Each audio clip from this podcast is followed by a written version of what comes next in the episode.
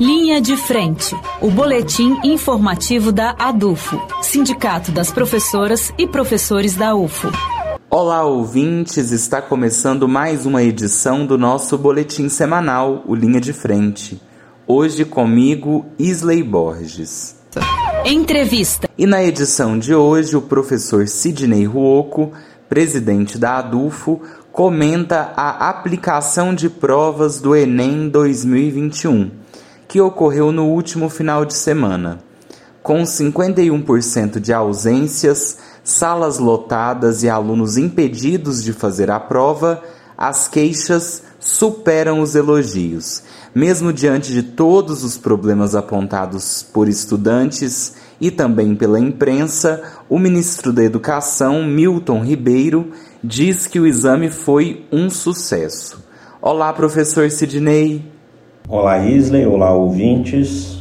Bem, nós tivemos nesse último domingo a realização do primeiro dia de provas do Enem, Exame Nacional de Ensino Médio, que como todos e todas devem saber, é a, vamos dizer, a maçaneta da porta de entrada para muitas universidades, né?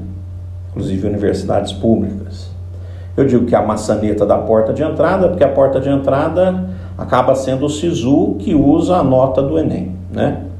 A realização desse Enem, nesse último domingo, no pico da, do que a gente chama segunda onda da pandemia, foi mais uma irresponsabilidade, podemos, poderíamos dizer até mais um crime de responsabilidade desse governo Bolsonaro e do seu respectivo ministro da Educação. Né?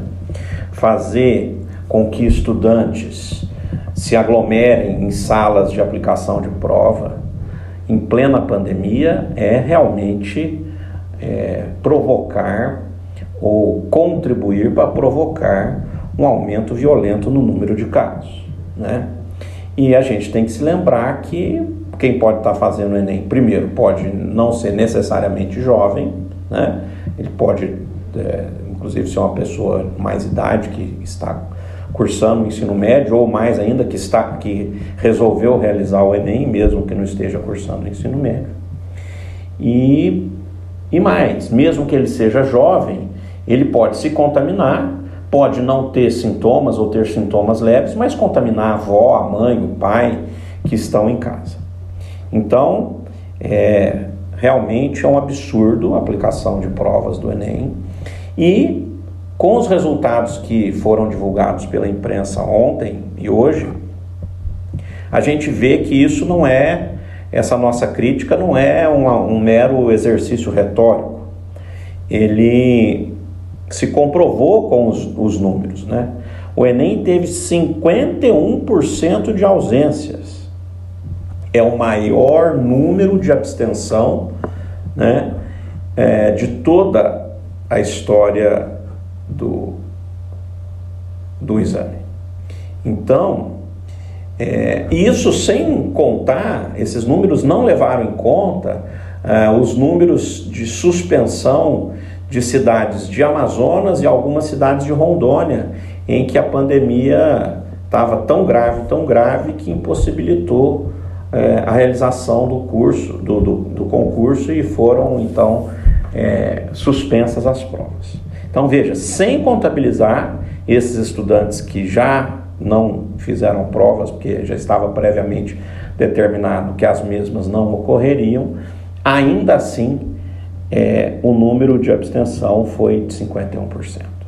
Isso mostra, obviamente, que os próprios candidatos, os próprios ah, ah, estudantes que estariam concorrendo, estariam fazendo as provas do Enem, repensaram, ficaram com medo, no mínimo, e não, não compareceram em sua boa parte. Aliás, a gente pode dizer em sua maioria. Né?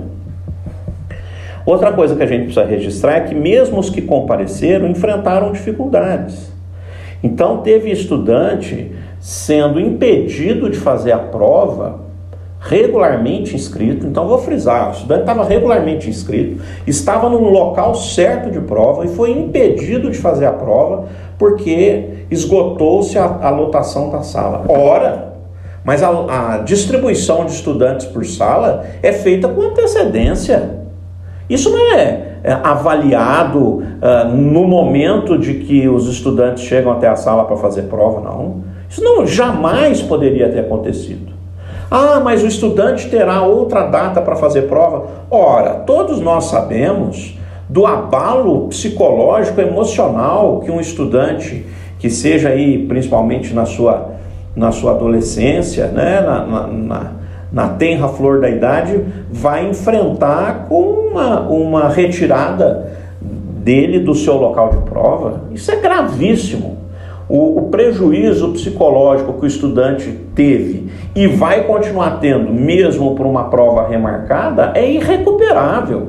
É irrecuperável. Ainda há tempo de acontecer uma anulação desse exame. Ainda tem o segundo dia, que será no próximo domingo, mas a gente tem informações, inclusive, que tem partido político, se eu não me engano, o PSOL, que entrou com um pedido de anulação né, do, do Enem, e a gente entende que isso é muito pertinente, porque, primeiro, que as universidades ainda não deram conta de terminar os semestres, os anos letivos que aconteceram ou que deixaram de acontecer ou que deveriam ter deixado de acontecer durante a pandemia. Né? O caso da UFA é um exemplo clássico.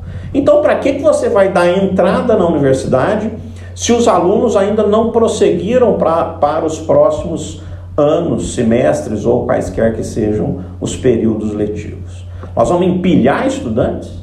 Porque veja, a própria palavra vestibular, e aí no caso o Enem barra Sisu estão substituindo o vestibular tradicional, vem, da, vem do vocábulo vestíbulo, que significa entrada.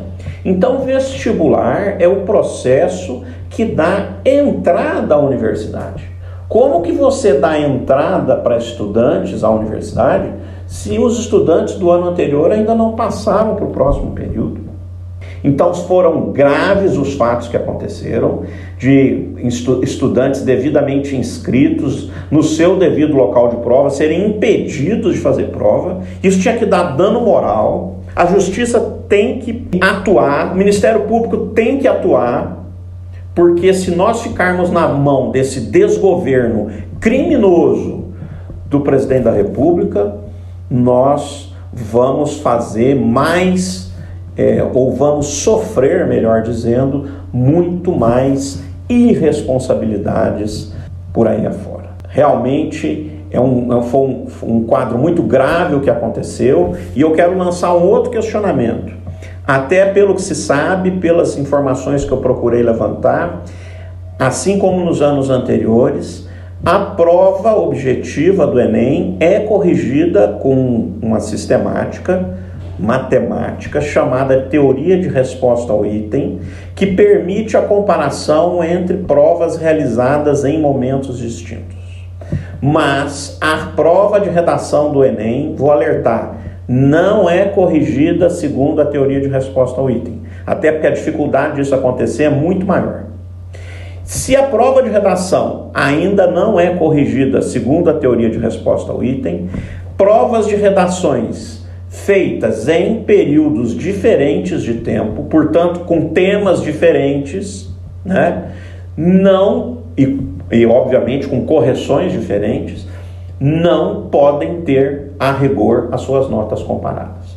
Pode se comparar? Pode, mas isso é um cambalacho, como tantas outras coisas que esse governo tem feito e tem imposto ao sistema educacional brasileiro.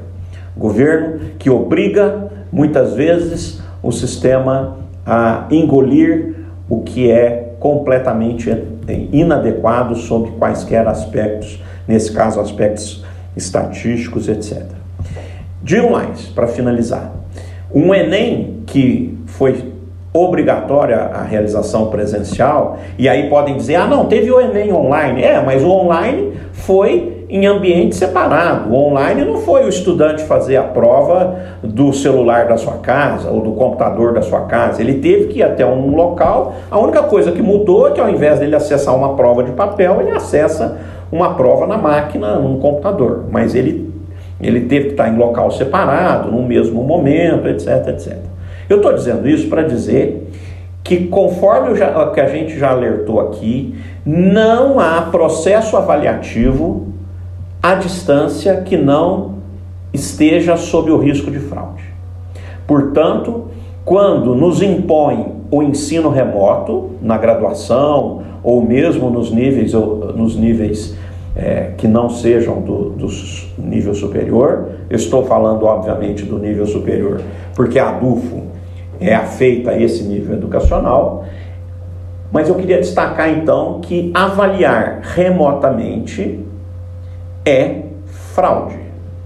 O Enem, o próprio vestibular presencial da UFO dão provas de que é impossível ter uma avaliação confiável se ela não for feita presencialmente. Então fica aí para os pais, para os estudantes, para os professores, para as mães, para as estudantes, para as professoras avaliarem, né?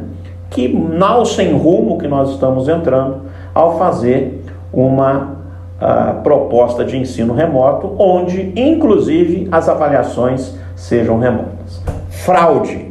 Vou repetir o que a DUF tem repetido, inclusive desde a sua primeira reunião com o Ministério Público. A avaliação remota, que é inerente ao ensino remoto, é fraude. E nós não vamos nos cansar de falar isso. Muito obrigado e até a próxima. Obrigado pela entrevista, professor. O Linha de Frente fica por aqui. Para mais informações, acesse o site adufo.org.br e acompanhe as nossas redes sociais. Uma excelente semana a todos e todas e até a próxima terça-feira. Linha de Frente, o boletim informativo da ADUFO, Sindicato das Professoras e Professores da UFO, por uma educação pública, gratuita, de qualidade, democrática e laica.